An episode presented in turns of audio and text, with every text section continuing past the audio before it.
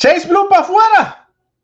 Sorpresivo. Hablaremos sobre eso. ¿Y qué va a pasar con Alex Cora? Sobre eso, la Grandes Ligas y mucho más. Entonces, vaya nadie que béisbol ahora comienza ya.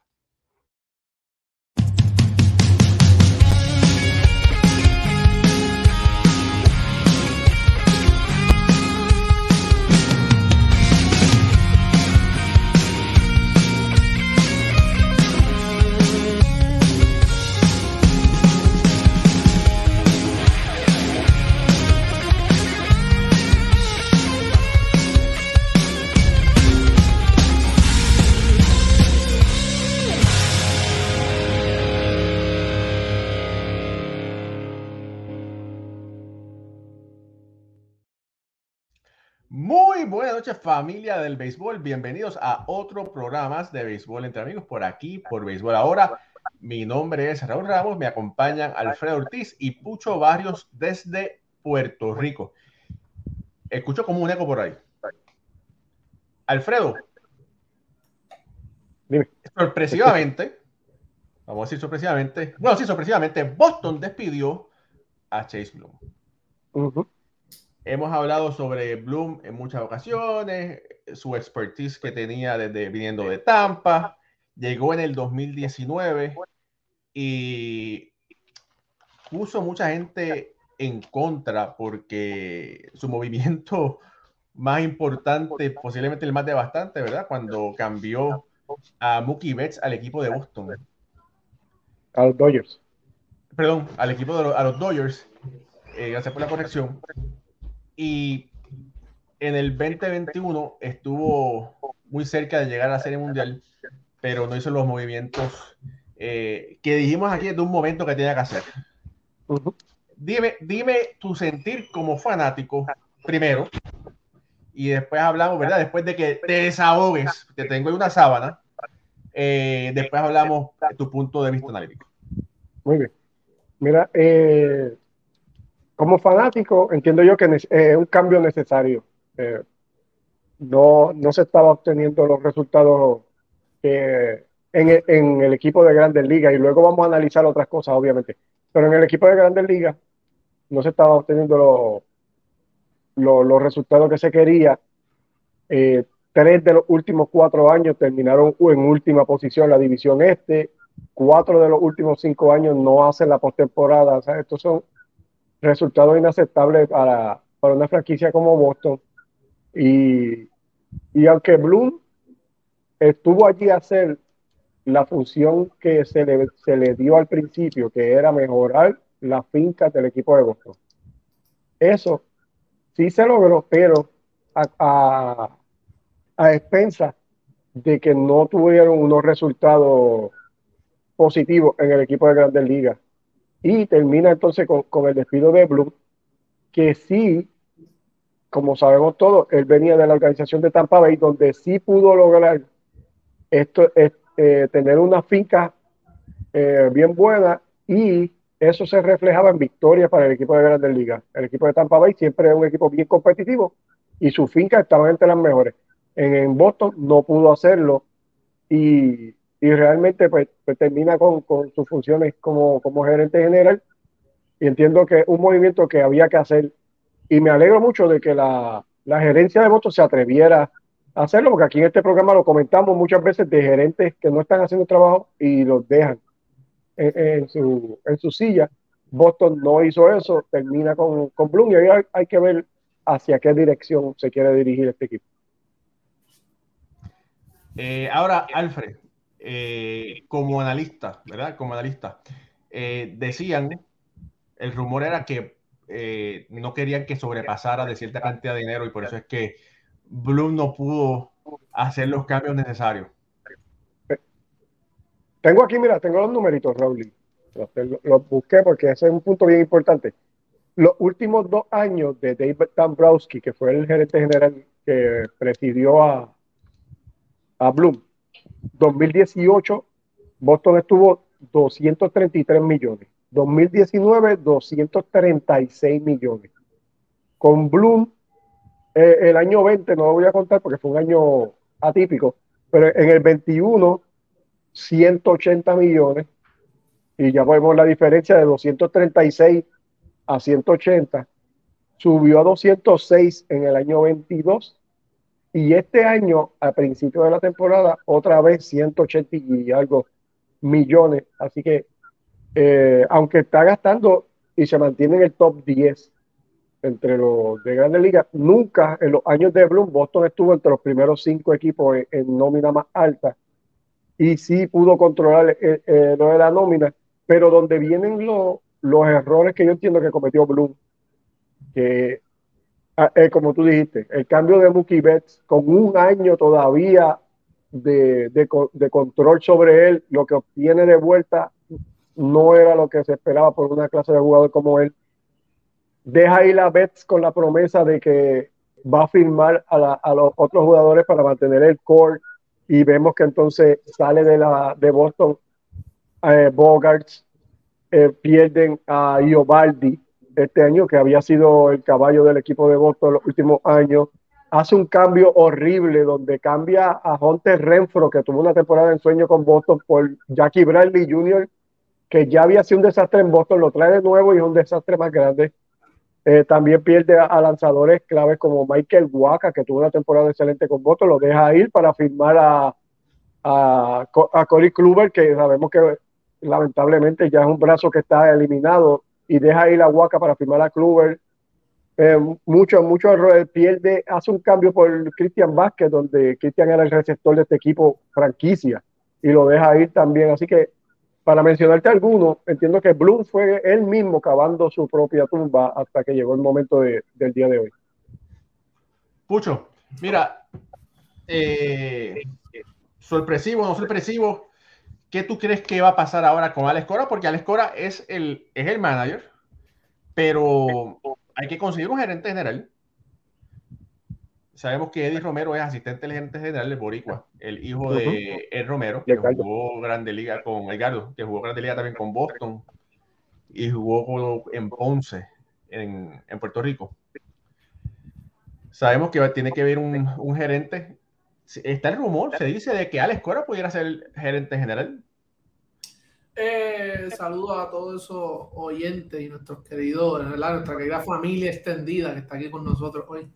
Eh, Raúl, yo creo que ya ellos mencionaron que ellos cuentan con Alex Cora como, como dirigente para la próxima temporada, pero tú sabes cómo es Alfred. ellos dicen algo hoy y en dos meses cambiaron de, la, de, de, opinión. Eh, entiendo que Boston no hay, tiene que ser una movida, ¿verdad? Sentarse, evaluarla bien. Ellos lo estaban diciendo en la conferencia de prensa. Estuvieron comentando que, que van a, ¿verdad? No tienen ningún nombre ahora mismo, pero el único nombre que pueden descartar sería Theo Epstein. dicen que pues no, no es... La para no va, no, no volverán con él, ya lo descartaron, ¿verdad? Por si hay rumores y empezaron a tirar rumores y cosas, pues ya lo, oficialmente lo descartaron hoy en la conferencia de prensa. Eh, dicen que eh, quieren liderazgo, eh, una de las características que estarán buscando en esa, para esa posición, que tienen que evaluarla bien, tienen son muchas cosas que hay que evaluar, ver los candidatos, pero que cuentan con Alex Cora como, como su dirigente. Yo creo que Boston está en una en una buena en una buena posición, tiene un buen core ahora mismo, está Alfredo no, no están en la posición que quieren estar, que, que, es ganar la World Series, como ellos dijeron. Pero tiene jóvenes como Cristo Casas, eh, tiene a, Yoshida, eh, un Alex Verdugo que ha tenido buena temporada, eh, Trevor Story, saludable. Está en una buena posición para la situación en la que estás. yo creo que deben, ¿verdad? Cogerlo con calma y estos sí son buscar el mejor candidato para esa posición. Y evaluar lo que ellos tienen que, evaluar y fortalecer el picheo. Eh, ese es el primer movimiento que tiene que hacer la gerencia de, los medios. Mira, saludos al tocayo Raúl Campos, dice que ya estamos conectados y ya dio su primer like. Michael Ramírez, saludos hermano, que está también conectado. Eduardo Luis Chávez, siempre con nosotros. Waldemar, el primo, saludos, linda noche. Cariños a la prima por ahí. Víctor Manuel, eso dice, conectado también. Carlos Velázquez Santiago, también está por ahí también. Ceni Rodríguez, saludos. Jorge Morgado también conectado. Tom Van Halen, el Tom. Gran, gran, amigo, todo mi respeto. a uno de los mejores escritores de Puerto Rico, del Caribe de Estados Unidos. Eh, de verdad, yo, yo quiero ser como Tom cuando yo sea grande, para seguir escribiendo, ¿verdad? Va a ser un caballo. Eh, saludos a Julio Rodríguez, que está conectado. A ver por aquí. Aníbal Candelario, que hacía tiempo que no lo veía. Saludos, hermanos. Nelson Medina, eh, conectado, dice, ah, firmó Story por 140 millones. Bueno, sí. Eh, William Acosta dice, Cola que se queda de, dirigente o presidente. Bueno, vamos a ver. Saludos a todos los que están conectados por ahí. Yo creo que saludé a todo el mundo. Eh, mira, yo te voy a decir una cosa. Yo, yo, entiendo que en este momento el trabajo, el empleo de Alex Cora no está en peligro. Creo que él ha hecho un muy buen trabajo. Ya tiene, ¿verdad? Una, una serie mundial. ¿Verdad? Eh, en su eh,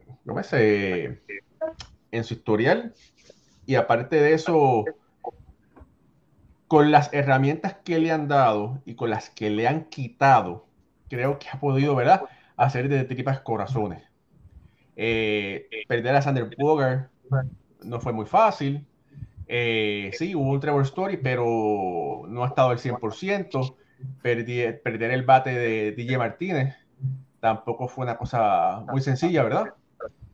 Y sabemos que ha hecho 50 mil malabares para tratar de mantener los lanzadores. Eh, me parece, ¿verdad? Que ahora supuestamente la razón es que Boston quiere ganar. Eh, y, y, Bloom, sabíamos que tenía la experiencia, había ganado con el equipo de Tampa, pero no pudo trasladar eso al, equipo, al equipo de Boston, de Tampa a Boston. No sabemos en realidad si, tuvo las manos atadas. Eso lo desconocemos, ¿verdad? Que le han dicho no puedes pasar de este, de este presupuesto o no sabemos si él mismo se autoimpuso ese presupuesto para tratar de replicar el éxito de Tampa. No lo sabemos. Pero bueno, lo que sí se sabe es que ya eso es borrón y cuenta nueva. Eh, Alex Cora pudiera ser un ejecutivo si él quisiera, pero creo que ahora mismo es mucho más valioso desde el diamante. Y esto que sirva de elección a los Yankees de Nueva York. Boston no tambaleó, hizo el cambio porque dice, queremos ganar, no podemos permitir como estamos. Eh, tiene que poner a pensar, hacerle cosquillita en la, en la oreja a Steinbrenner, ¿verdad? Para el futuro de, de esta organización. Eh, mira, Carlos, eh, nuestro querido amigo y hermano Carlos Baerga, bendiciones mis hermanos, los felicito siempre para llevar los mejores análisis a los fanáticos. Carlos, hermano, cuando tú quieras, tú sabes que tú puedes entrar aquí, pero tú siempre estás pegado todas las noches yo no sé cómo tú tienes tiempo, pero bueno, tú sabes que tú tienes una invitación siempre abierta para acá. Eh, Kevin Colón que dice, buenas noches a todos, buena info, el café mañana y después el carro. Go Mariners. Oye, vi, los Mariners en Marshalls y pensé en ti. Y mira, como que, pero bueno, está bien, pero estaba muy cara para hacer de pero estaba chévere. dice, los Yankees, eh, licenciado Jorge Esteban dice, los Yankees deberían seguirle los pasos a Boston y ya tú sabes, eliminar a, esa gente allá. Bueno, saludos a Jaime de Isaac Pérez, que también está conectado. Y quiero decirle a todos que este programa viene y a nosotros en parte gracias a nuestro querido amigo Carlos Bonilla. Carlos Bonilla de cuidatufinanzas.com que te puede ayudar en tu plan de retiro, aumentar tus activos, planificación de presupuesto y plan para situaciones inesperadas. Carlos tiene todas las licencias federales eh, que autorizan hacer diferentes ¿verdad? Eh, movimientos económicos para cuidar tus ahorros que cuestan mucho trabajo, ¿verdad? Ponerse dinerito al lado. Así que llama a Carlos o escribe, eh, visita la página web y puedes bajar ahí el planner que estamos ofreciendo completamente gratis. Dile que lo escuchaste por aquí, por Béisbol ahora. Ahora sí. Eh, Alfredo, ¿has escuchado algún candidato para Boston? ¿Ya los Mets tienen un nuevo presidente o van a tener un nuevo presidente de operaciones? Los Mets picaron adelante y ese, ¿cómo Y ese candidato ya no está para Boston. Sí, bueno, mira, eh, al momento no se ha comentado nada, lo único, ¿verdad? Que eliminan a Tío Epstein como algún candidato posible para la posición. Lo que quería decirte, ¿verdad? Que al igual que tú dices, eh, entiendo que el trabajo de Cora no va tachado con, este despido de, de eh, Así que eh, de esa parte, porque primero que eh, Bloom no fue el que contrató a Alex Cora. Cora vino con la, bajo la presidencia de, de Dambrowski, que ya no está en el equipo. Y así que yo entiendo que Cora, por esa parte, su trabajo está seguro. Eh, que si Cora puede ser un candidato, mira, eh, no en este momento, quizás le interese para, para más posterior en su carrera. Yo entiendo que él está bien cómodo ahora mismo con lo que está haciendo. La familia está allí en Boston, su hija está estudiando en la Universidad de Boston y, ha hecho un trabajo bien aceptable. Como tú dices, en su resumen ya tiene una serie mundial. Eh, con, lo que, con, lo que Boston, los movimientos que se han hecho, eh, entiendo que Cora en una bien fuerte eh, división este de la americana ha, estado ahí luchando con los grandes equipos. Así que es, básicamente que Boston pueda... Alfredo, te la voy a poner fácil. Y ellos estuvieron compitiendo para, el Wildcard hasta No, mira, te, iba a decir eso. Pero Alfredo, te, te, la voy a poner facilito. Mira, te voy a bautizar como el nuevo gerente general del equipo de Boston por los próximos tres minutos. Si tú tienes el poder de ser gerente general, ¿cuáles son los, los movimientos que tú piensas que va a necesitar este equipo de Boston para de verdad ser competitivo? Obviamente, eh, eh, de las tres facetas en que se divide el juego, ofensiva, picheo y defensiva, Boston está eh, necesitado de mejora en dos de ellas. El picheo de Boston es un picheo que no ha estado a nivel. estaba mirando unos números. Cuando algún lanzador de Boston tira cinco y un tercio o más de entrada, el equipo tiene 38 y 14. Y el récord de Boston es 73 y 72 jugando hoy. Quiere decir que en la mayoría de los juegos los lanzadores no han llegado ni a 5 y un tercio y ha sido derrota para el equipo. Así que el picheo es lo primero que hay que fortalecer. Y segundo, el, defensivamente el equipo de Boston es el peor equipo en la grandes ligas. Y si tú no tienes picheo y defensivamente no sirve, no hay manera, no hay movimiento que Alex Cora pueda hacer para obtener victorias con esas dos deficiencias tan grandes. Así que eh, eso sería lo que yo me concentraría ahora mismo. En el lado ofensivo, Boston puede competir con cualquiera de los equipos y lo ha demostrado todo el año. Pero hay que arreglar el picheo y la defensa del equipo de Boston, empezando, eh, eh, hay que hacer algo con, con Rafael Devers, que no ha estado a nivel en la tercera base después que había tenido una mejoría en los años anteriores. Este año ha vuelto de nuevo a cometer errores eh, en momentos importantes, eh, tienen un hueco en el left field y tienen allí al japonés Yoshida, que eh, en defensiva es negativo lo que aporta y lo van a tener por cinco años, así que hay que buscar la manera de, mover a este, a este jugador, lo que mejore defensivamente, buscarle otra, otro hueco, porque con esas dos posiciones nada más que estoy mencionando, en el campo corto sabe que, que Quique no pudo hacer el trabajo y también estuvieron bien necesitados de defensa, así que hay muchas cosas que el equipo de Boston tiene que hacer y en tres minutos no te puedo resumir todo lo que te quería decir. Ah, pues estás despedido, estás despedido. no pues, te di el chance del gerente general de Boston y lo echaste a perder. Pero fíjate, hablando sobre la defensa, saludos por ahí a Santos 6 Media, que siempre está conectado, que hablé con él un ratito y saludos, hermano. Eh, es importante lo que está diciendo sobre la línea, bueno, sobre la defensa de Boston. Sabemos que la línea central de un equipo, el centrofil, segunda, Ciore y la receptoría es la espina dorsal de un equipo de béisbol. Eh, Devers y, Yoshida están los dos en el lado izquierdo. Es verdad que al haber mucho bateador derecho, por ahí, ¿verdad? Por esa área es que batean mucho pero solamente hay un bateador designado. Pudiera solamente, ¿verdad? Darle, darle chance eh, a, uno de estos, a uno de estos jugadores. Eh, no sé si esa sería la, la contestación. Esperemos que Devers eh, solamente haya tenido un, año malo, pero pueda recoger donde estuvo el año anterior. ¿Hay algún, alguno de ustedes piensa en algún pelotero que puedan traer para fortalecer esa línea central? Bueno, tendrían que buscar eh, ellos tienen un jardinero central, el, el, lo- la- lo- el que subieron, ¿cómo es? Bueno, eh, ellos tienen dos, está Jared Duran, que Está fue jardinero central durante el core de la temporada, pero se lesionó hace, hace varias semanas y perdió el resto de la temporada. Y no sé si estás hablando de Sedane Rafaela, que fue el que subieron eh, en estos días. Rafaela y había deja buscarlo rapidito en lo que tú sigues dando el, el- el punto. El que también ya tenían como cuatro outfields, que era pues, un, pequeño problema porque eh, eh, también jugaba el, el, el jardín central. Pero yo creo que, que Boston no debe preocuparse de verdad de, de, de eso, porque con la ofensiva que tienen, No, pero Sí, tampoco, óyeme, la, pero la defensa es importante. Una, una línea central buena es, Exacto. es- es clave para tú poder ganar.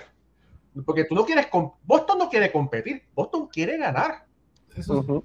¿Verdad? Yo, si yo fuera Alfredo, me echaría a llorar ahí por la porquería de equipo que he tenido en los últimos años. Pero ese no, ¿verdad? Ese no es el punto. Queremos, o sea, si yo fuera fanático de Boston, yo quiero que el equipo gane, no que compita. Mira, Raúl, Lo mismo con los Ah. Yankees. A lo que se dirigen ahora mismo, y es lo que se habla eh, en los podcasts de, de Boston, es que ellos quisieran tener a, a, a Wong, que es el receptor que vino a cambio de Mookie Betts de los Dodgers, como catcher. Story saludable en el campo corto. Jared Duran en el centro de field. Y entonces este muchacho que estaba mencionando, que se dan en Rafaela, que ha sido, ha sido centro de, centro de field y campo corto. Él juega las dos posiciones y lo hizo en triple A todo el año. Empezó ya a coger repeticiones de, en segunda base. Y yo entiendo que podría ser una opción de, de que Rafaela, que eh, la segunda base es otra posición donde Boston no tiene a nadie regular ahí, han tratado varios nombres, Ujú. que, que Rafaela pueda desarrollarse como segunda base y entonces tener un- una línea central, como tú dices, con esos cuatro nombres que te mencioné y, y ver cómo, cómo el equipo de Boston se puede ir desarrollando eh, en la temporada, porque entiendo que son unas buenas opciones, tanto defensivas como ofensivas, si pueden adaptarse bien est- estos jugadores. Bueno, Oye, ellos trajeron también a, a Luis a, a Luis Uría Ujú. sí. del equipo de Milwaukee, que sabemos que no, no ha tenido una, una buena temporada, ¿verdad? Estuvo lesionado mucho tiempo eh, y, y no ha sido, ¿verdad? La mejor temporada, pero sabemos lo que es capaz de hacer eh, Luis Uría ofensivamente. Tiene fuerza, es, es bueno defensivamente. Que yo creo que, que, que Boston tiene, tiene de dónde, tiene de dónde arreglar. eh, no, no, no están mal ahí, como estuvimos diciendo, estuvieron, ellos estuvieron ahí para el, por el escucho, en agosto 1, Boston estaba a un juego y medio del wild card Ujú. y, y Bloom no hizo ningún cambio para mejorar el equipo que estaba totalmente en la contienda y, y eso es otra de las cosas que, que vemos que, eh, que este muchacho como que no, no supo, no tuvo la visión de cómo mejorar a este equipo de grandes ligas eh, haciendo los cambios necesarios que a nosotros desde aquí lo, lo veíamos, las deficiencias que tenía el equipo de Boston y no sé cómo, ¿verdad? Eh, nunca se pudo hacer eh, ese movimiento que llevará al equipo al, al próximo nivel para, para clasificar. No, y, y que básicamente tú fortaleciste un equipo, eh, mandándola aquí que para los Dodgers y trayéndote, ¿verdad? Eh, esos dos lanzadores. Tú fortaleciste a los Dodgers, pero tú no, no ganaste nada. No. O sea, no hizo un cambio contundente, un cambio que, que, que de verdad Un fuera. cambio que valiera la pena, no lo hizo. Exactamente, no, no, no se hizo. Eh, y yo creo que pues Bloom, desde que comenzó, en vez de empezar de comenzar con el pie derecho, comenzó con el izquierdo, con ese cambio de Mookie Betts, que no dio Ujú. resultado en ningún lado. Eh, lo mejorcito ha sido Verdugo, pero no ha sido ni cerca, ¿verdad? De- de- del jugador que ha sido eh, Mookie Betts. Eh, pero ya eso está pago, Alfredo. Ahora tienen que, tienen que moverse, eh, ¿verdad? Y, y- y ver cómo, cómo suben este equipo y cómo. Porque esta franquicia es exigente, esta fanaticada es exigente. La fanaticada de es exigente, como los, como la de los Yankees. O peor, mira, eh, algo positivo este año fue el, de- eh, el desempeño, el, el desempeño del Tristón Casas. Se ha desarrollado como un buen bateador de poder, una buena primera base. Eh, ¿qué? 24 cuadrangulares, batiendo sobre 260 promedio, cerca de 850 OPS, que es un, un OPS muy bueno. Y de verdad yo creo que no le daban tanto futuro quizás a Tristón, ¿verdad? Eh, siempre está, mencionaban al otro pues, primera base que no dio el resultado. Pero qué bueno, pues, a Gal, ¿verdad? Dalbeck. Era como el muchacho que ellos querían, pero que preferían, ¿verdad? Y, pero por lo menos esta temporada Tristón Casa ha demostrado que tiene un buen bate y parece que tiene la capacidad y, y entiendo que los Red Sox tienen que contar con él el año que viene. El primer juego, hoy lo, el equipo de los Medias Rojas con los Yankees están jugando por segunda vez. Las Medias Rojas ganaron cinco carreras por cero el primer encuentro. El segundo juego va en la séptima entrada, séptima entrada Yankees arriba 5 por 4. Así que, bueno, no, hay, hay, que ver. Hay que ver qué va a pasar. En este momento. Dio cuadrangular. Sí, con la base llena. Con la base llena. Eh, por lo menos, el, único que ha hecho algo de ese, además de, de Gary Cole en, ese equipo de. Y, y vamos a decir, ¿verdad? Y ha producido, producido algo. Sí, yo creo que Gleyber sí ha sido el más consistente, ¿verdad? Con la ausencia de Josh. Sí. Eh, durante gran parte de la temporada, Gleyber ha sido ofensivamente el jugador más consistente. A, a, la defensa ha tenido sus altas y bajas, pero ofensivamente sí. Eh, entiendo que Gleyber ha sido el bate más consistente del equipo de, de Nueva York porque los otros veteranos han brillado por la ausencia. Eh, DJ no ha estado a nivel. Eh, Donaldson cuando estuvo lo que fue fue una, una decepción. Oye, va Milwaukee está bateando. ya dio, ya dio sí, ya dio. Ya, ya, ya, ahora se lesiona. Mira, pero Torres ha bateado, está batiendo para 2.72 con 25 para la calle. Eh, y tiene. ¿Cuántas empujadas? Tiene. Me cuenta que las empujadas. Pero bueno, fíjate, aunque tiene buenos números, no son los números que la gente. Son buenos números, no me, malinterpreten. Pero se pensaba que Gleyber podía haber hecho tanto, mucho más, ¿verdad? Que tenía la capacidad de bater 35 o 40 cuadrangulares. Pero bueno, estos números son mejores que en otras ocasiones, así que bueno, por lo menos. Esa es ha sido una noticia positiva. Pero es que cuando, Raúl, cuando buscamos a Gleyber, y yo estuve haciendo esa asignación hace varias semanas con, con Ricardo, eh, Gleyber ha sido una de las segundas bases más consistentes en estos últimos años. Eh, que no ha sido. ya te me parece a Ricardo. yo sabía, yo sabía. Lo pensé, lo pensé.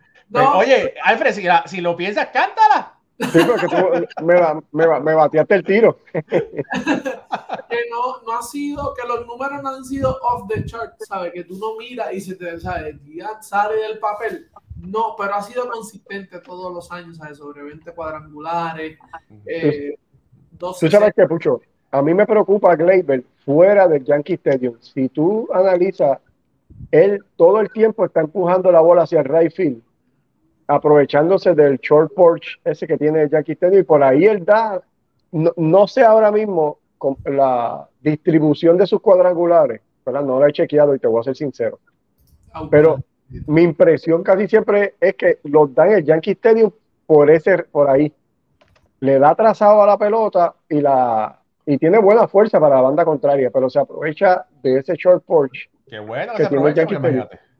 Pero fuera del Yankee Stadium, si sabes que se ha mencionado, a veces hemos dicho, mira, que aproveche y cambiar la Gleyber, o, no sé cómo sería, qué tipo de bateador sería él fuera de, de, tener sobre 80 juegos en, el Yankee Stadium, de verdad. Este, Oye, mira. Me gustaría, me gustaría ver los números para ver. Mira, como Ricardo está, la gente se aprovecha. Eh, Waldemar Ramos, mi primo, dice: Gleyber en la defensa no coge ni un catarro. Pero bueno. Y Ulises Mesa dice, a Gleyber los Yankees lo menosprecian, ojalá lo cambien. Bueno, mira, ojalá todo lo mejor para Gleyber, ojalá que pueda seguir demostrando que es un gran pelotero en los Yankees de Nueva York, sino en el equipo que sea.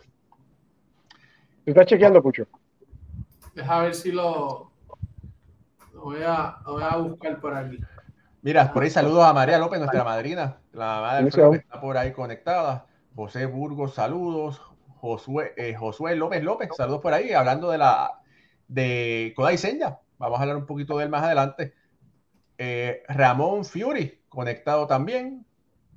Vamos a ver. Wilmer Caruse, conectado también por ahí. Saludos a todos ustedes por allá. Ahora sí. Ahora, Raúl, un tema que podemos tocar rapidito ah, es Max Scherzer. Se lesiona Max Scherzer y lo pierde el equipo de Texas por el resto de la temporada regular. Eso es lo que se anunció.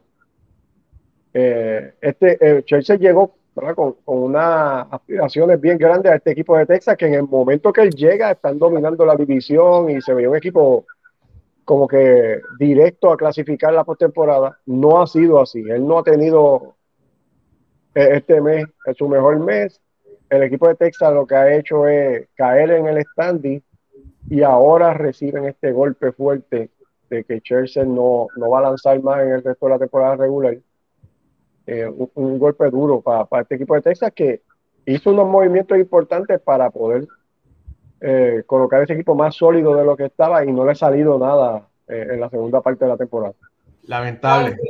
8 de los 25 han sido por el, por el ¿Y, ¿Y, cuántos en Yankee Stadium? Mm, el Yankee Stadium. Dámelo completo, no me lo deja a mitad, porque imagínate. Eh, uno, eh, 3, 7, 8. Casi todos han sido en el. el Yankee Bueno. Buscarte número. Sí, no, si son 8, es 33% de sus honrones son por el short porch. Que si tú le quitas esos 8, porque muchos caen ahí en la primera fila, que son un out en, el 29 parques de Grandes Ligas, eh, estamos hablando de que 16, 17 cuadrangulares, que entonces pues, pero Alfredo, se envidioso, un honrón, honrón. Sí, pero estamos analizando este jugador. Eh, pero entonces Beirut, si es de los que metió no fueron honrón entonces, porque fue a otro parque. No, no, pero tenemos que analizarlo. Ha dado 16 honrón. 16 honrón. En el Yankee Stadium. y, y 9 fuera. 9 fuera. Ahí está. es que se aprovecha, ¿verdad? Él juega de la forma de Yankee Stadium, como Waybox jugaba en, en Fenway, y, y se hace la ajuste. Y, y, muchas veces, aunque no lo creas como, o sea, como jugador, como, bateador, hay parques que a ti te gusta batear más que otros. Hay parques que te sientes más cómodo en un que otros. Hay parques que tú ves la bola mejor que en otros parques. Sí, y obviamente, además de la ventaja, ¿verdad? Por, por el short porch, eh, si esos 16, de esos 16 que ha dado en, en casa, la mitad han sido para el right es como tú muy bien dices, eh, se aprovecha, sabe usar el, él sí sabe usar el, el short porch, no como los muchos zurdos que han traído los Yankees de poder, que no han podido usarlo a su favor.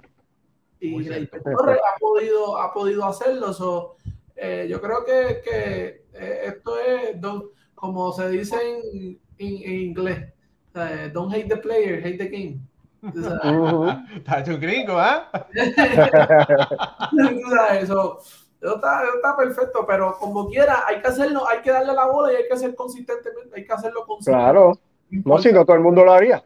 Eh, exactamente. Y hemos visto batear, hemos visto un Joey Galo que no, pudo, no, pudo, usar ni, ni, ni la mitad de, de, ese parque a su favor. ¿sabes? otro como otro sin número pelotero también que se han puesto su uniforme de, de, raya y no han podido dar el grado. Con todo y teniendo eh, eh, eso a, a, su favor. Bueno, miren, eh, vamos a hablar un poquito de, de, los candidatos a los diferentes premios en las grandes ligas. ¿Qué les parece? Vamos. mira, vamos a empezar facilito. novato del año. Americana y Nacional. Y digo que facilito porque ambos equipos de Nueva York tienen candidatos que van a estar compitiendo. Eh, los Yankees tienen a Anthony Volpe. Eh, y nacional, ¿verdad? Eh, los Orioles tienen a, a Henderson. Texas tiene a Josh Young. Boston tiene a Tristan Casas. Tiene a Masataka Yoshida. Houston tiene a Jenner Díaz y eh, Cleveland tiene a Tanner Vibe. Eh, creo que son los, los, principales. Mi favorito de todo ese grupo es Gunnar Henderson en la Liga Americana. Eh, ¿Tienes algún favorito, Pucho? Yo creo que para mí en la, en la, Liga Americana está Gunnar en este, último mes ha, se ha ido despegando de, los demás. Eh, tiene 20, ¿cuántos honrones tiene? casi 30 honrones. Eh, y lo que ha hecho, ¿verdad? En este equipo de, tiene 25 honrones, 259, 75 RBI, eh, un WAR de 5.4, jugando el campo corto para este equipo de Baltimore, que sabemos que no es un equipo de promesa, sino un equipo que ya eh, está para llegar a la final del campeonato de la, de la Liga Americana y quizás una serie mundial, ¿verdad? Todo depende de ese equipo de, de Houston, que es el otro favorito. Eh, pero para mí el trabajo que ha hecho Gunnar Henderson es, es, increíble. Yo creo que él hasta ahora es, mi favorito y es el que está favorito a ganar. Alfred. Sí, eh, estoy con ustedes. Eh, Henderson es el más sólido. Me gustaba mucho la tercera base de, de Texas, pero bueno, se lesionó Josh Young, creo que se llama mucho. Él está teniendo una temporada sólida. Eh, pero Henderson obviamente, hay dos jugadores de Boston que van a recibir algunos votos, que, que es Cristo Casa, como estaba hablando Raúl ahorita, y, y Yoshira, que aunque estos jugadores de, que vienen de Japón, vienen con años ya y experiencia, pues sí, se clasifica como un novato porque es su primer año en Grandes Ligas. También entiendo que va a coger algunos votos, pero hasta ahora Henderson es más sólido que se ve en esta contienda. Sin, sin, olvidarnos, sin olvidarnos de lo que ha hecho Volpe, que con su alta y baja, ¿verdad? Tiene un, tiene un promedio de bateo medio raquítico, eh, ha, cogido una cantidad de ponches que hay que trabajar con eso fuertemente, pero es un jugador que ha hecho 20-20 como campo corto, solamente el tercer rookie campo corto en la historia en ser 20-20 y el primero fue Nomar García Parra eh, hay que contar con Volpe. Sí, por eso que hay que mencionarlo. Eh, eh, este muchacho, dentro de todo, ha tenido una temporada que se puede, como dice el americano, build on y, mejorar en unas cositas, pero ha, tenido, ¿verdad? Ha, sido algo positivo. Mira, y hablando un poco de la nacional, Francisco Álvarez, Francisco Álvarez ha hecho una muy, buena labor. Pero cuando tú comparas los números de Francisco Álvarez, los números de Francisco Álvarez hay que ser justos y son no son muy distantes a los números de Anthony Volpe. Si tú lo ves, tiene un promedio por encima de los 200. Eh, los dos tienen han bateado con poder. Y en un momento Álvarez estuvo muy caliente, perdió, perdió velocidad. Pero de verdad que el impacto que ha tenido Álvarez, al igual que Volpe en los Yankees, ha sido positivo. Eh, aunque para mí, pues, Álvarez es uno de mis favoritos porque la forma en que se comporta fuera dentro y fuera del terreno. No creo que. Creo que se puede llevar algunos votos, pero no creo que se vaya a ganar ese premio. Pero creo que hay que contar con él. Senja eh, también viene con mucha experiencia de Japón, pero consta como novato. Y Senja eh, debe hacer bastante, bastante, bastantes votos hoy obtuvo la victoria del juego de los Mets de Nueva York. No, hoy tiró, hoy tiró 6 con 10 ponches. La última, vamos a buscar el número, la última salida. Eh, Senya ha sido el, lanzador más consistente, ¿verdad? De, esta, de esta rotación de los Mets, y que sabemos, ¿verdad? Hemos estado de cerca eh, viendo los juegos de, de, los Mets y sabemos que ha sido el, el, más, el más consistente de todos los, los lanzadores. Eh, como se ha ajustado a la liga ha sido, ha sido increíble, ¿sabes? La última, eh, eh, en las últimas siete salidas todas han sido de, cinco entradas o más. Eh, yo creo que esto, y sobre cinco o sobre diez, en, en el 25 de agosto, 10 ponches. El anterior, en septiembre 1 contra Seattle, le ponchó 12. Una alineación de Seattle que sabemos la ofensiva que tiene. yo creo que, que se está está haciendo el caso bien fuerte eh, Kodai Senga en, la Liga Nacional. Sabemos que tenemos a, Colvin Carter. Ahí estamos hablando, exacto. Es, posible que se lleve el premio. O sea, yo creo que me parece que va a ser entre ellos dos. sí. sí. debería. No, no, está mal, ¿verdad? ponerle el, el nombre de, de, Francisco Álvarez ahí, ¿sabes? 23 cuadrangulares. Pero no creo que llegue, creo que está por debajo. no creo que, no creo que, ¿verdad? Eh, eh, llegue a, finalista, pero va a estar en la tiene que estar en la conversación. Y defensivamente lo que ha hecho, ¿sabes? El, el catcher número eh, está tercero en framing en la liga. yo creo que, que Panchito ¿verdad? Como le decimos acá. Pancho, Pancho, Pancho, Pancho Álvarez. Pancho Álvarez, ¿verdad? Como le decimos de cariño, se ha ido, ha ido colándose, ¿verdad? Y calladito, trabajando y, ¿verdad? Poniendo los números como, como se debe. Mira, los números de Corbin Carter son, son impresionantes. Tiene 24 para la calle, batea para los 79, 103 carreras anotadas, 69 empujadas, 47 bases por bola un OPS eh, de 865 y un OPS Plus de 134. Tiene un Word de casi 5 que también. 4.9. Eh, sí, que estaba aportando en diferentes facetas de juego. Y yo entiendo que ahora mismo la carrera es Carol primero, Senga un cercano segundo y, y esta última semana pues quizás nos da más claridad. Pero entiendo que Carol eh, va, va adelante en, en esta contienda por el novato del año. Eh, Sion en la americana, ¿verdad, Gary Eh, Félix Bautista estaba en, línea para extraer entre los primeros tres eh, para ese premio, pero lamentablemente se lesionó, ¿verdad? Eh, y que no va a estar compitiendo, ¿verdad? Como por, eso. Eh, que tú, mira, por ahí está preguntando, y Eli de la Cruz. Eli de la Cruz, yo creo que fue golondrina un pasado en este momento, ¿verdad? Hizo, cuando ustedes ven los números de Eli de la Cruz, eh, los números no son tan buenos, lo que pasa es que se ha convertido en una, eh, sensación. Eh, tocó, al, tocó a Otani, oh, mira, a ver si es de verdad. Hizo una gran jugada, sacando un corredor en base, batió un jonrón, pero lo que no ponen en la televisión son todas las veces que se poncha, malas jugadas que hace, ¿verdad? Pero bueno, nada, de verdad que eh, De la Cruz tiene mucha habilidad, tiene todas las herramientas y esperemos que vaya a seguir madurando y que pueda ser un gran jugador el año que viene. No, él es, él es, un fenómeno, no podemos, ¿verdad?, dejarnos las habilidades que tiene. El líder de la Cruz tiene para desarrollar eso, el poder, eh, el brazo, pero tiene que, tiene, tiene, tiene mucho que, trabajar, tiene mucho, hay que trabajar. Yo creo que es, un diamante que hay que seguirlo puliendo. Exactamente. Mm, Exactamente.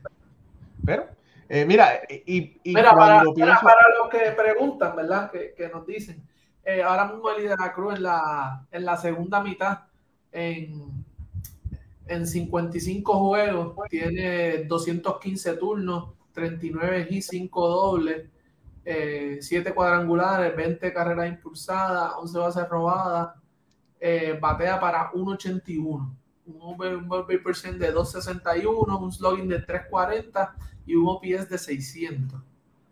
Eh, Número malito. Sí, y cuando, cuando juega el campo corto, se nota que, que, gasta mucha energía. ahora mismo batea solamente 2.13 cuando está en el campo corto. Eh, yo creo que tiene, hay que buscarle esa posición ya y, empezar a, a, dejarlo que se, que se desarrolle. Sí, sí, todavía, ¿verdad? Tiene, le, hace falta juego, ¿verdad? Y esperemos que, no sé si va a jugar en, en, Dominicana este año, pero quizás le conviene, le conviene, ¿verdad? Quizás es que está muy cansado para jugar, es posible. Eh, pero hace falta como que se siga puliendo un poco mejor. Son 127 ponches en 300 turnos. Demasiado. Demasiado. Mira, eh, ¿sabes John de la Liga Americana?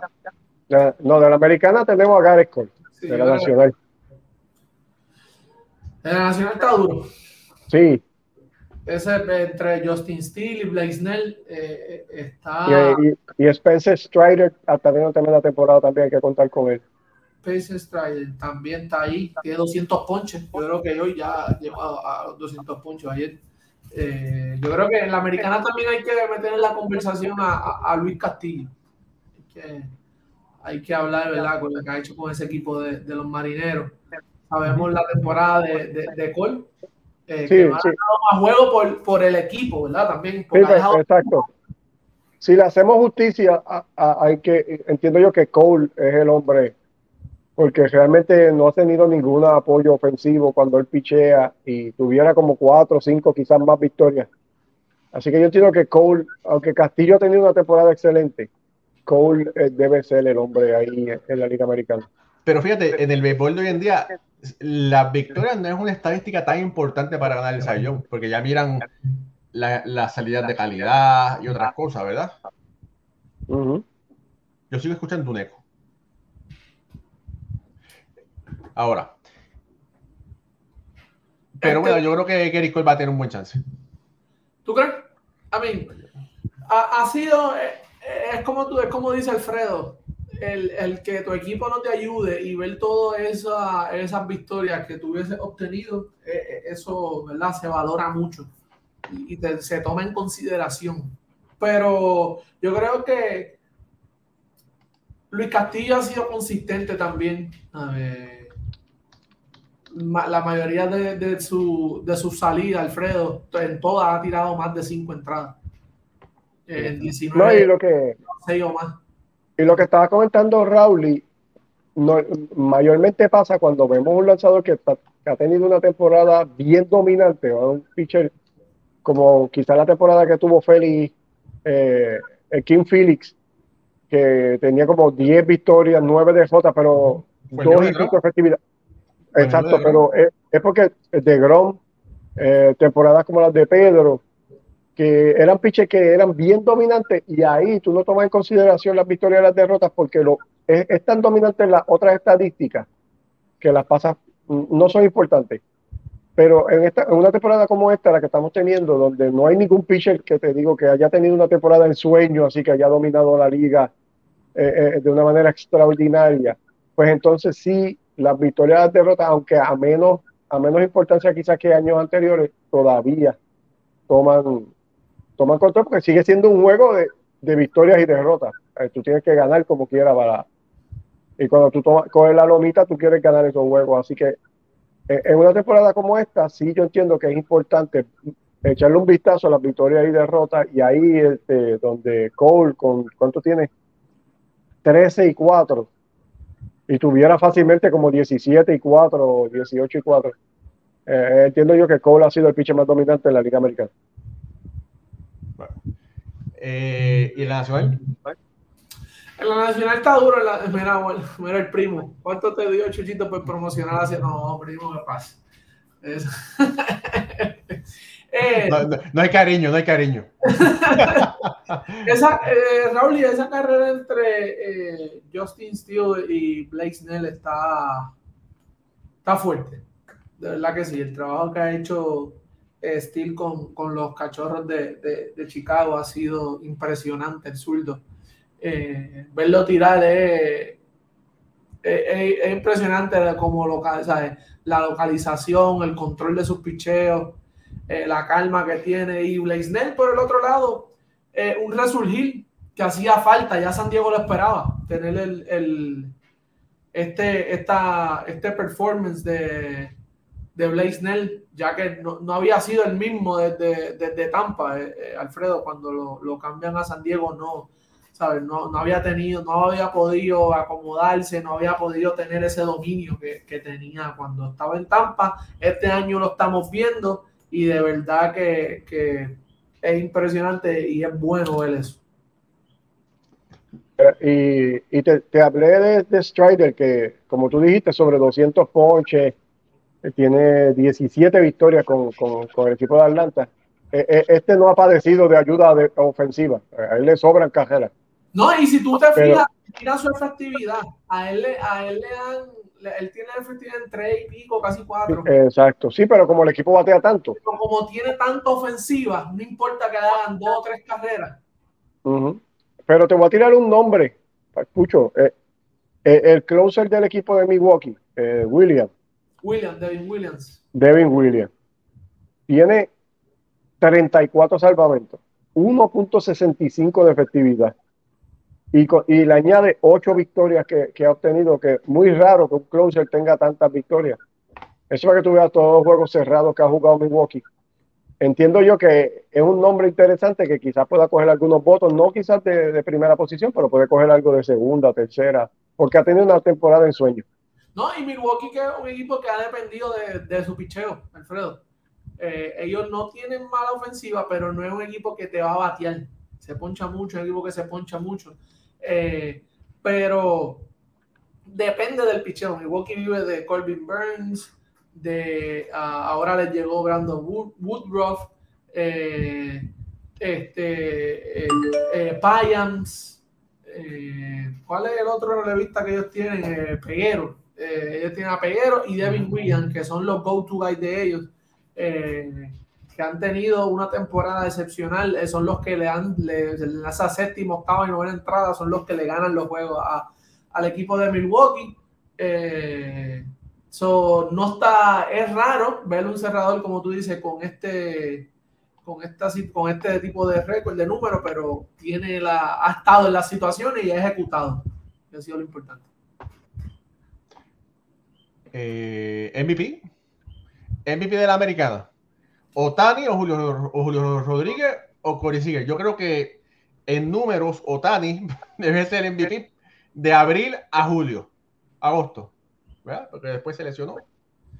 Sí, pero Otani, Otani ha estado lesionado un, tres semanas. Y todavía los números están ahí, ¿verdad? No, no es como que Otani no jugó. Uh -huh. eh, no es como que Otani tiene un diferencial de juego de. Ha jugado 90 juegos, como el caso de Sigue, 95 juegos. Eh, y los demás tienen 130 juegos.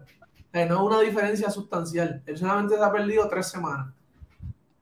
Eh, que yo creo que, que no hay no hay que tirarle eso en la conversación porque en realidad no, no es como que ha perdido la temporada. Él fue consistente toda la temporada, dominó.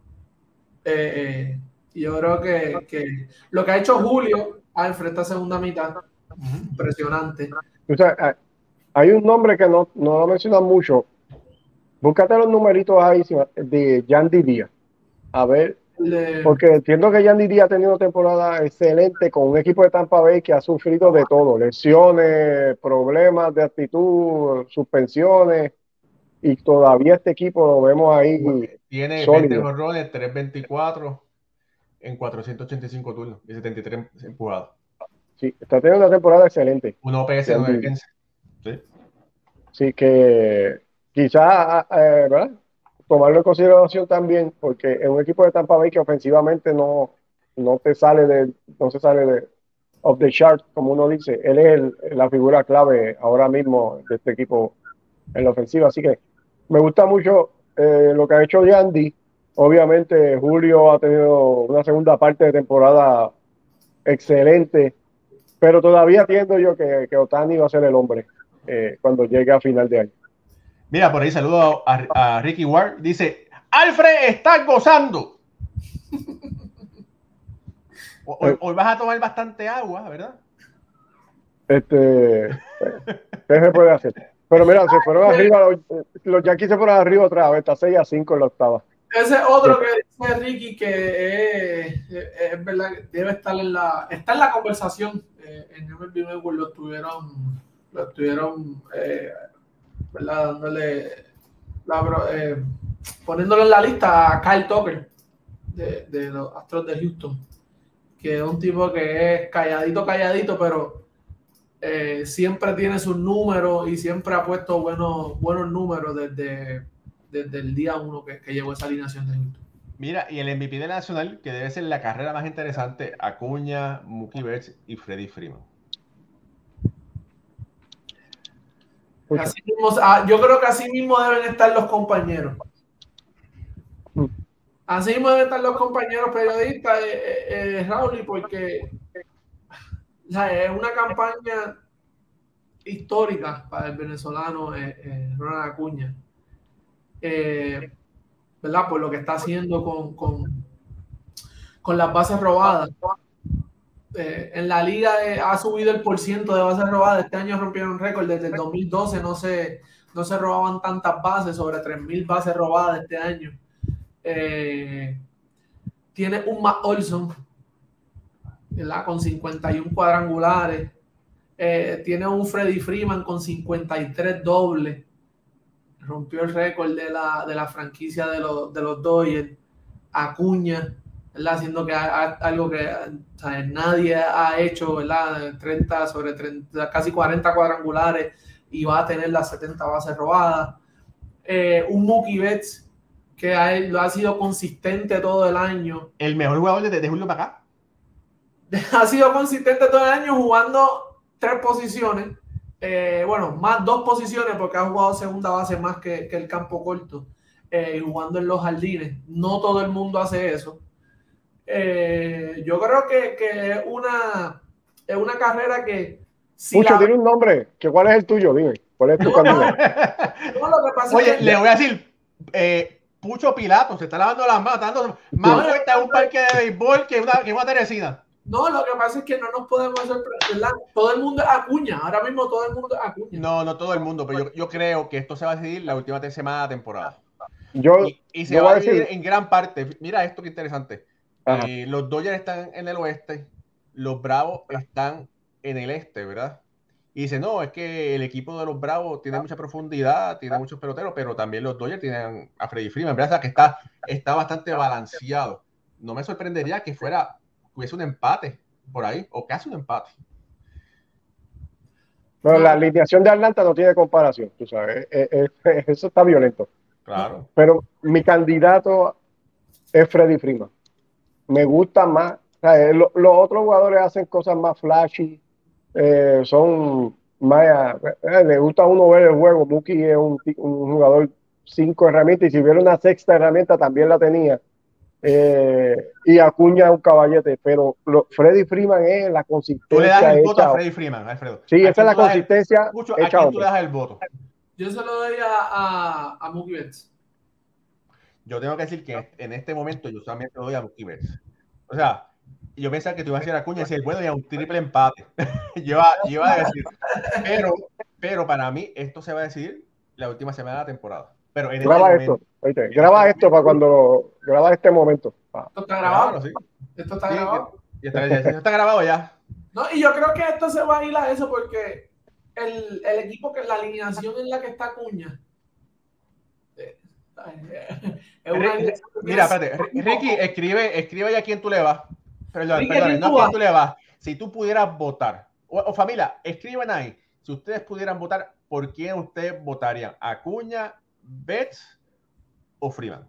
Vamos a sacar el MVP. vamos a sacar ahora, ¿verdad? En los próximos tres minutos. Vamos, a darle like 58, vamos dos minutos. o Matt Olson, ¿verdad? Puede haber alguien que le guste Matt Olson en sus cincuenta y pico horrores, tú sabes. Escríbanlo, que vamos a. Tienen dos minutos. Porque para es como el, voto. En lo que la gente ¿verdad? Eh, empieza a, a, dar sus votaciones por aquí, es como decía Jorge, eh, eh, es el más valioso, ¿quién ha sido más valioso para pa, el equipo? Si tú sacas, si tú sacas, bueno, mira, si tú sacas, si tú sacas a Cuña del equipo, ¿hasta dónde llegarían los Bravos? Si tú sacas a Betts del equipo, ¿hasta dónde llegarían los Dodgers? Si fuera por eso, yo creo que entonces Betts es más valioso para, para los Dodgers. Pero y Freeman, acuérdate. Sí, pero espérate, estoy hablando de, eso, de esos dos peloteros. Pero no es culpa de Acuña que su equipo tenga más profundidad, que tenga más caballo, ¿verdad? Mira, por aquí ya Eduardo Chávez dice, Freeman, eh, Santos 6 millas dice Mookie Betts, eh, Ulises Mesa dice Mookie Betts, Luis Parra dijo Acuña, ¿verdad? Eh, Jaime dice... dice ¿quién tú vas? Víctor... No, no, no votaste de va a su esposa. Ah, si vota por cualquier otra, ya está el problema.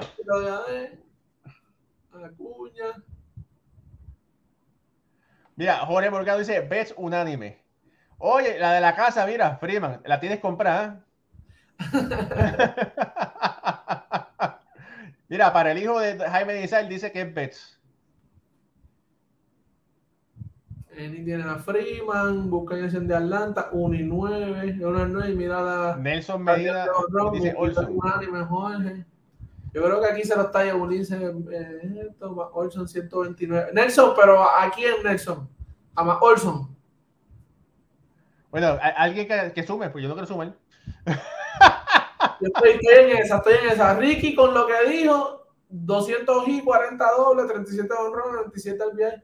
Eso es Acuña. Eso me huele a Acuña, Ricky. Pues Jaime Denizal, Betts, eh, Waldemar, ahí está Betts, eh, José Sandoval Acuña,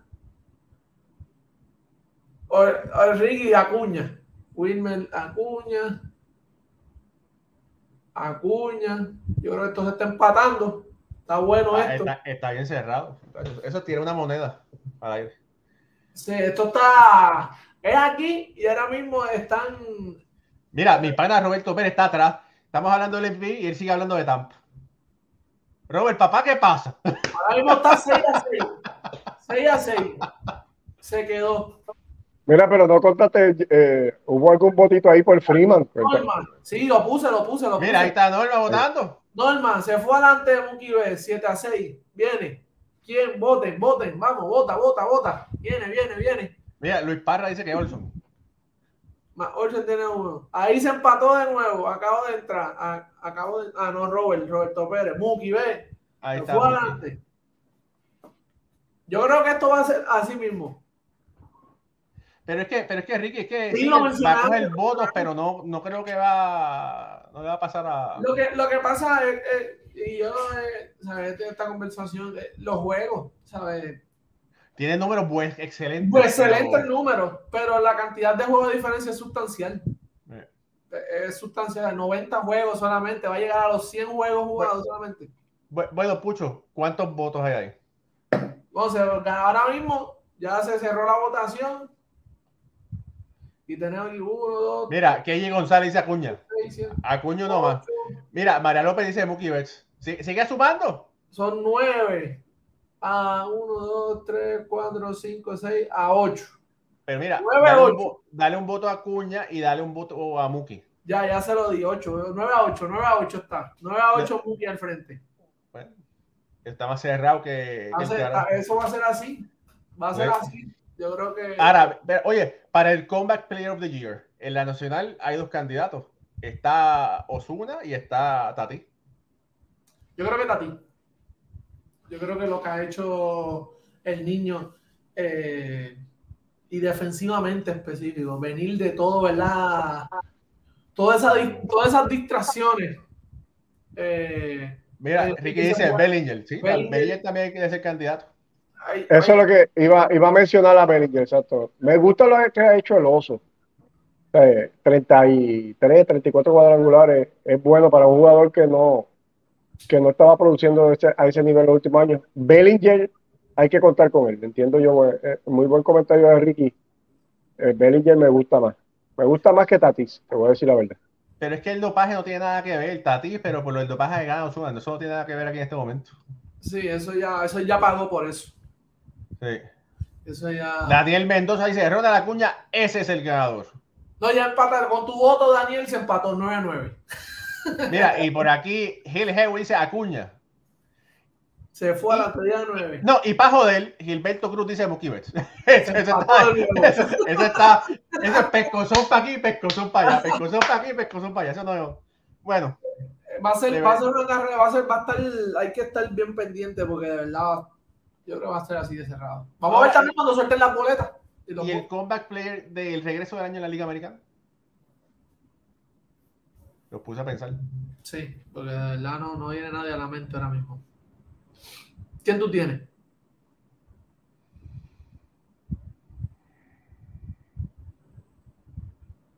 Ta, ta, ta. No tengo.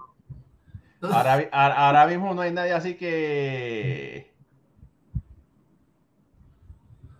No, Walde, de verdad que, de verdad que no, primo, porque ya eso son cosas que pasaron. ¿sabes? Eso ya él pagó por eso, ya eso pasó, ya eso se quedó atrás, ¿sabes? Ha- Hay que mover la- Debería, ¿verdad? tenemos que tenemos que aprender, ¿verdad? Nosotros mismos como, como- como fanáticos de- del deporte, eh, si a- los peloteros, pues, eh, las personas cometen errores. Y eso Sí, no, y, y una vez Grandes Ligas eh, le da que cumplió ya con la la- la- con su suspensión y Ya. él ya es candidato para, para todos los, los premios. Ya definitivamente, una vez es parte ya de Grandes Ligas que deja su suspensión, ya es candidato para cualquier premio. Exactamente. Así que yo creo que. Iba a decir Marcos Simen, pero Marcos Simen tiene números similares. Lo que pasa es que está bateando 30 puntos más eh, de promedio. Pero en diferencia, bueno, sí, te ha tenido una gusta temporada mejor. Bueno, por tempor si lo vamos a ver por temporada, eh, mira los números de Justin Turner con Boston. Va a ser la primera vez en su carrera que empuja 100 carreras, tiene eh, 23, 24 cuadrangulares, está batiendo como 280 y pico. Está teniendo una temporada como a los 38 años, como si tuviera 22, 23, cuando, cuando sus mejores momentos con los Dodgers. Así que es una temporada excelente lo que ha hecho Turner allí en Boston. Mira, Yovaldi dice el tocayo. Yovaldi puede ser. Pero Giovanni tuvo buenas temporadas con Boston. Mira, en guantes de oro todavía no se sabe porque eso ya, ya se escoge de una forma diferente, ya se escoge por la analítica y por el voto, ya. Yo te puedo decir de boca a Lindor, pero necesariamente, no sé, tengo que ver las estadísticas de Lindor y no, no le he hecho. Si te lo digo, te... ¿Y qué piensan de Gary Sánchez en la Nacional? Que voy a- te lo regalo con papelito. Yo creo que Gary de- de- dejó, de, dejó de ver otra vez. Pero bueno, nada. Eh, familia, gracias, gracias, gracias por haber sido conectado, conectado con nosotros. Mañana estaremos desde el City Field eh, conmemorando el día de Roberto Clemente en las grandes ligas. No te escucho, Alfredo. Yo estoy ready, mira. La gorrita, la Tú camisa de los siempre estás ready. Estamos ready con Clemente. Tú siempre estás ready, papá. Eh, pero mañana Dale, estaremos espérate, con... da- dale un close-up, Raúl, dale un close-up aquí. a-